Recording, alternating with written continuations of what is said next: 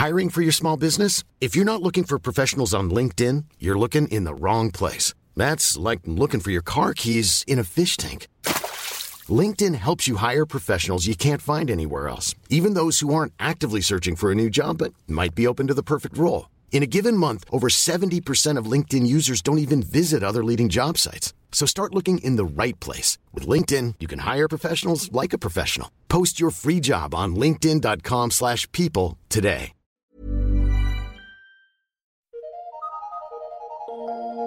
Eu sou Mário Persona e essas são as respostas que eu dei aos que me perguntaram sobre a Bíblia. A Assembleia, quando se reúne, quando está reunida ao nome do Senhor, ela deve ler livros de autores cristãos, ou ver vídeos, ou, ou ouvir áudios, gravações em áudio. Bem, embora seja salutar que os irmãos passem um tempo juntos lendo e comentando livros de autores cristãos que ensinem a sã doutrina, esta não é uma prática que nós encontramos na doutrina dos apóstolos, como sendo uma das reuniões da Assembleia ou Igreja. O que nós encontramos na palavra de Deus é que os primeiros cristãos se reuniam ao nome do Senhor Jesus e perseveravam na doutrina dos apóstolos e na comunhão e no partir do pão e nas orações. Isso está em Atos 2, 42. A doutrina dos apóstolos é o ensino inspirado que eles nos deixaram. Evidentemente, ao perseverarmos na doutrina dos apóstolos, estaremos também buscando o ensino da palavra de Deus como um todo pois os apóstolos constantemente citavam o Antigo Testamento em suas cartas para apontar como aquelas sombras ou figuras do passado se cumpriam agora em Cristo. No início da igreja não existia o Novo Testamento e as cartas dos apóstolos eram a doutrina que circulava entre as assembleias, além de revelações oportunamente feitas pelo Espírito por meio dos profetas, como eram os próprios apóstolos, eles eram profetas também. Eh, Paulo enviava cartas a uma assembleia e exortava que fosse lida em outra assembleia e vice-versa. ele diz uh, em Colossenses: quando esta epístola tiver sido lida entre vós, fazei que também o seja na igreja dos Laodicenses. E a que veio de Laodiceia, lede a vós também. Isso está em Colossenses 4,16. Uh, em outra passagem, ele diz: Pelo Senhor vos conjuro que esta epístola seja lida a todos os santos irmãos. 1 Tessalonicenses 5, 27. Hoje nós não temos apóstolos ou profetas, no sentido de revelações fresquinhas vindas de Deus. Mas nós temos a doutrina dos apóstolos e o Espírito Santo para nos guiar em toda a verdade. Foi, com essas instruções que o apóstolo Paulo se despediu dos anciãos de Éfeso, entregando-os não a algum sistema religioso, algum líder, algum dogma ou alguma liturgia, mas entregando-os a Deus e a Sua palavra. Ele disse assim: Agora, pois, irmãos, encomendo-vos a Deus e a palavra da Sua graça. A Ele que é poderoso para vos edificar e dar herança entre todos os santificados. Isso está em Atos 20, versículo 32. Mas como seria hoje ensinada a doutrina dos apóstolos nas reuniões da Assembleia? Por intermédio de irmãos que tenham algum dom de ministério da palavra e nos moldes do que é ensinado em 1 Coríntios 14, de 26 a 40. Ali diz o seguinte: que, que fareis, pois, irmãos, quando vos ajuntais, ou quando vos reunis, ou quando vos congregais? Cada um de vós tem salmo, tem doutrina, tem revelação, tem língua, tem interpretação. Faça-se tudo para edificação. E se alguém falar em língua desconhecida, faça-se isso por dois, ou, quando muito, três, e por sua vez, um depois do outro, e haja intérprete. Mas se não houver intérprete, esteja calado na igreja, e fale consigo mesmo e com Deus. Falem dois ou três profetas, e os outros julguem.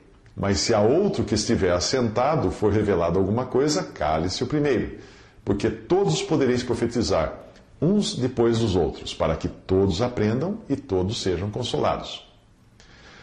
Como você pode perceber, tudo o que acontece em uma reunião da Assembleia é em tempo real, ou seja, embora os irmãos que ensinam possam trazer o que eles aprenderam em seus exercícios individuais, no estudo e meditação da palavra de Deus, não trazem nada escrito para ler na reunião. O ministério é ao vivo e em cores. Embora muitos irmãos possam exercer seus dons por meio da pregação e ensino em diferentes lugares e, e usando diferentes meios, como preleções, palestras, livros, folhetos e mais recentemente até áudio e vídeo, na Assembleia nós vemos que o ensino é feito na própria presença do Senhor, que está no meio, e do Espírito Santo, que a tudo dirige. Uh, o Senhor fala em Mateus 18, 20: Porque onde estiverem dois ou três reunidos em meu nome, aí estou eu no meio deles. Não se trata de uma reunião informal, nem dirigida por um homem ou aberta a palpites. Tudo é feito com a decência e ordem e respeito de quem sabe que o Senhor está no meio e é Ele o eixo em torno do, de quem uh, todas as coisas giram. Na palavra de Deus não existe qualquer ideia de uma igreja virtual, ou congregada virtualmente, ou de um ministério trazido pronto para apenas ser apresentado por meio de impresso ou eletrônico. Não. A palavra assembleia significa reunião. E essa tem um lugar definido no tempo e no espaço, a semelhança de quando o Senhor determinou o lugar a hora, e a hora do, seus, do, do seu encontro com os discípulos. Lá em Lucas 22, 14, ele diz: Chegada a hora, pôs-se à mesa, pôs-se pôs o Senhor à mesa, e com ele os, doze discípulos, ah, os doze apóstolos. Então teve uma hora em que ele pôs, se, se sentou com seus apóstolos à mesa. Ou então quando ele se encontrou com os discípulos a portas fechadas em um lugar reservado, com, com um lugar com endereço né, e um tempo bem definidos. Ali diz: Chegada, pois, a tarde daquele dia, o primeiro da semana, e cerradas as portas onde os discípulos, com medo dos judeus, se tinham ajuntado, chegou Jesus, pôs-se no meio e disse-lhes: Paz seja convosco. Isso está em João 20, 19. Portanto, é importante entender que, apesar de uh, devemos estar sempre abertos a, a aprender dos irmãos, seja pelo ministério falado, escrito ou entregue por meios eletrônicos, quando a Assembleia está reunida, o caráter é outro. Ainda que Deus possa usar homens ali, não é para ouvir a homens que estamos ali, mas para recebermos o ministério da palavra pela direção do Espírito. E aqui entra algo muito importante sobre a palavra dita a seu tempo, e não enlatada, né? Uh, pois somente o Espírito Santo saberá quando é o momento de se trazer uma palavra de edificação, exortação e consolação, pois aquele que profetiza fala aos homens para edificação, exortação e consolação. É o que diz em 1 Coríntios 14, 3. Que fareis, pois, irmãos, escreve Paulo, quando vos ajuntais, cada um de vós tem salmo, tem doutrina, tem revelação, tem língua, tem interpretação, faça-se tudo para edificação. 1 Coríntios 14, 26. Mas será que, quando uma assembleia é pequena e faltam dons de ministério da palavra, ah, não poderíamos substituí-los pelo ministério escrito ou gravado ah, em áudio ou em vídeo? Eu entendo que esse tipo de ministério pode ser muito proveitoso se utilizado em outra maneira ou lugar, mas nunca na reunião da Assembleia. Por mais que, humanamente falando, ele possa trazer benefícios. Muitos erros na cristandade aconteceram por boa intenção. Então, colocar um homem à frente, quando começaram a colocar um homem à frente, havia a boa intenção de preencher a lacuna da falta de dons de ministério. Uh, imprimir um programa, uma liturgia com os textos previamente selecionados, explicados, como fazem algumas igrejas católicas e, e protestantes, também tinha a boa intenção de evitar que algum ministrante inexperiente saísse dos trilhos. O problema é que essas boas intenções acabam esbarrando nesta ordem de 1 Tessalonicenses 5,19, que diz: Não extingais o espírito. Há diversas maneiras de se extinguir o espírito na reunião da Assembleia. Uma é colocando um homem à frente para que ensine, quer ele esteja inspirado ou não, quer ele esteja moralmente apto ou não. E isso nos leva a outra forma de se extinguir o espírito, que é o pecado. Uma pessoa em pecado pode querer ou ser obrigada, no caso de um clérigo, né, contratado para isso, a falar na carne estará assim impedindo a ação do Espírito. As tradições, dogmas e liturgias previamente estabelecidas também não deixam margem para o Espírito agir com liberdade. É por isso que muitos cristãos das denominações religiosas se sentem frustrados.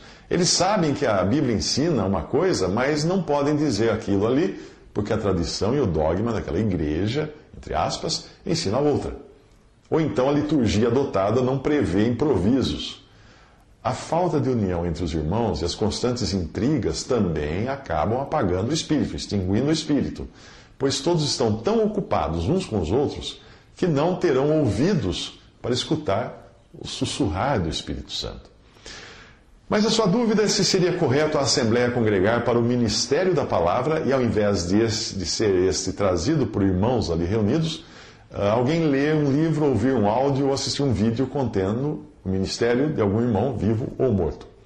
Embora isso possa ajudar em muito a edificação dos santos, se for material, obviamente, contendo sã doutrina, né?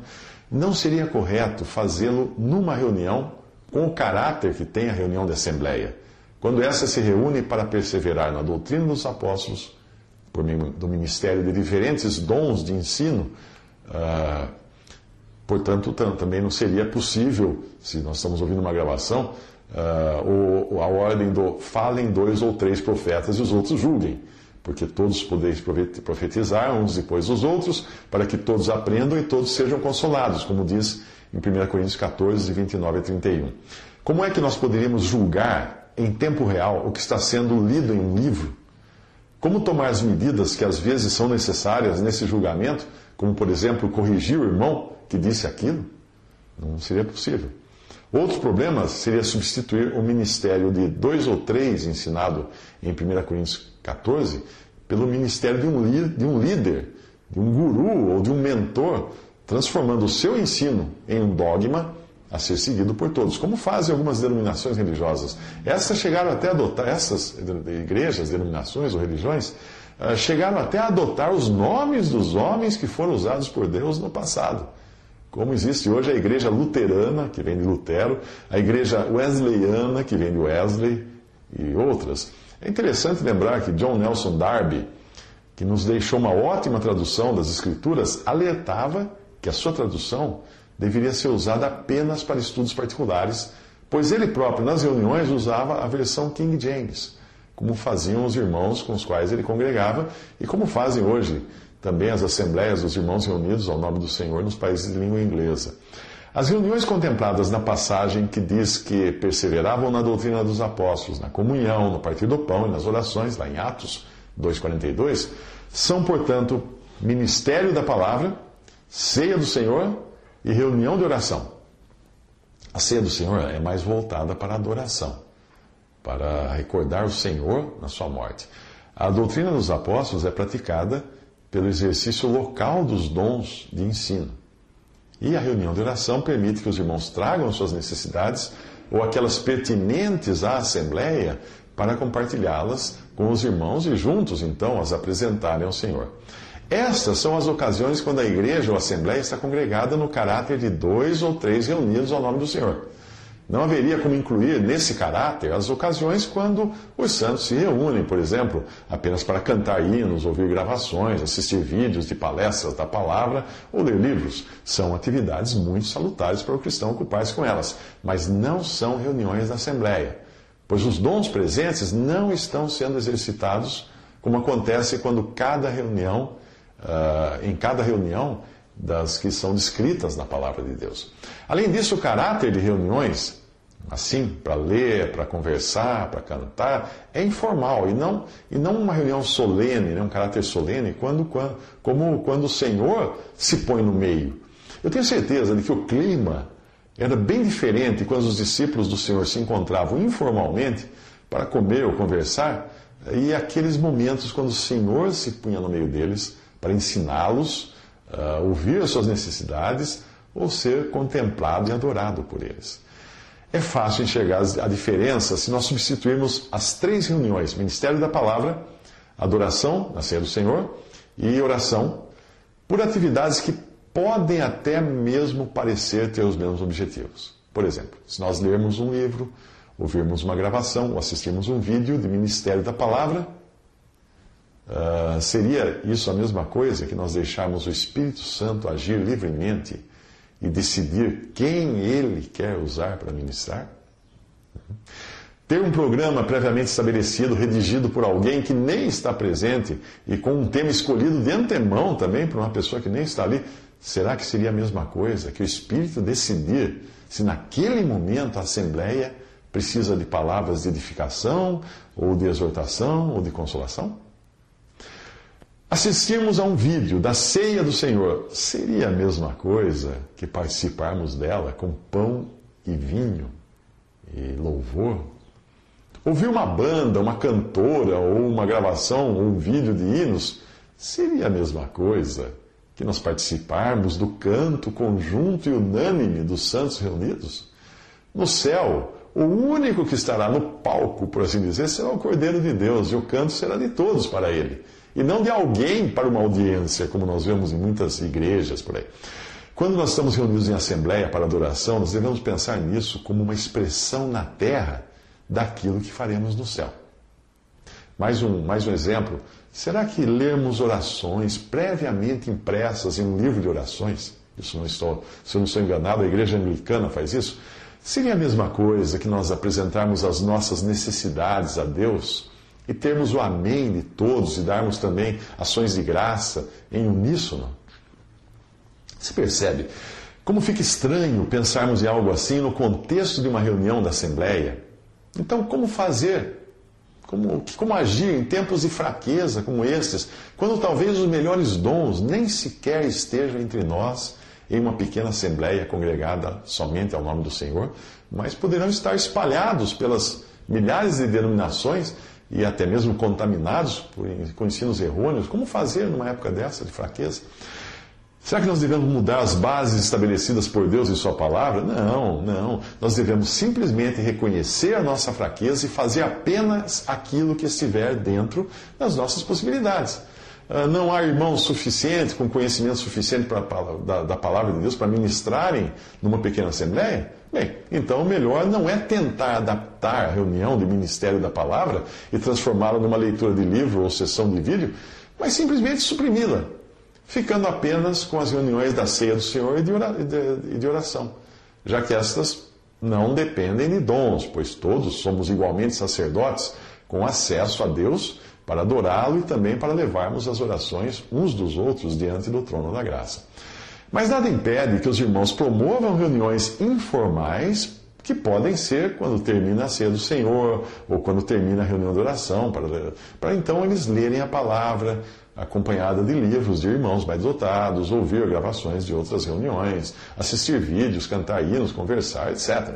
Tudo deve ser feito com decência e ordem, como, como é os santos, mas entendendo não ser aquela, uma reunião da Assembleia, que é quando o Senhor prometeu estar no meio de dois ou três congregados ao seu nome.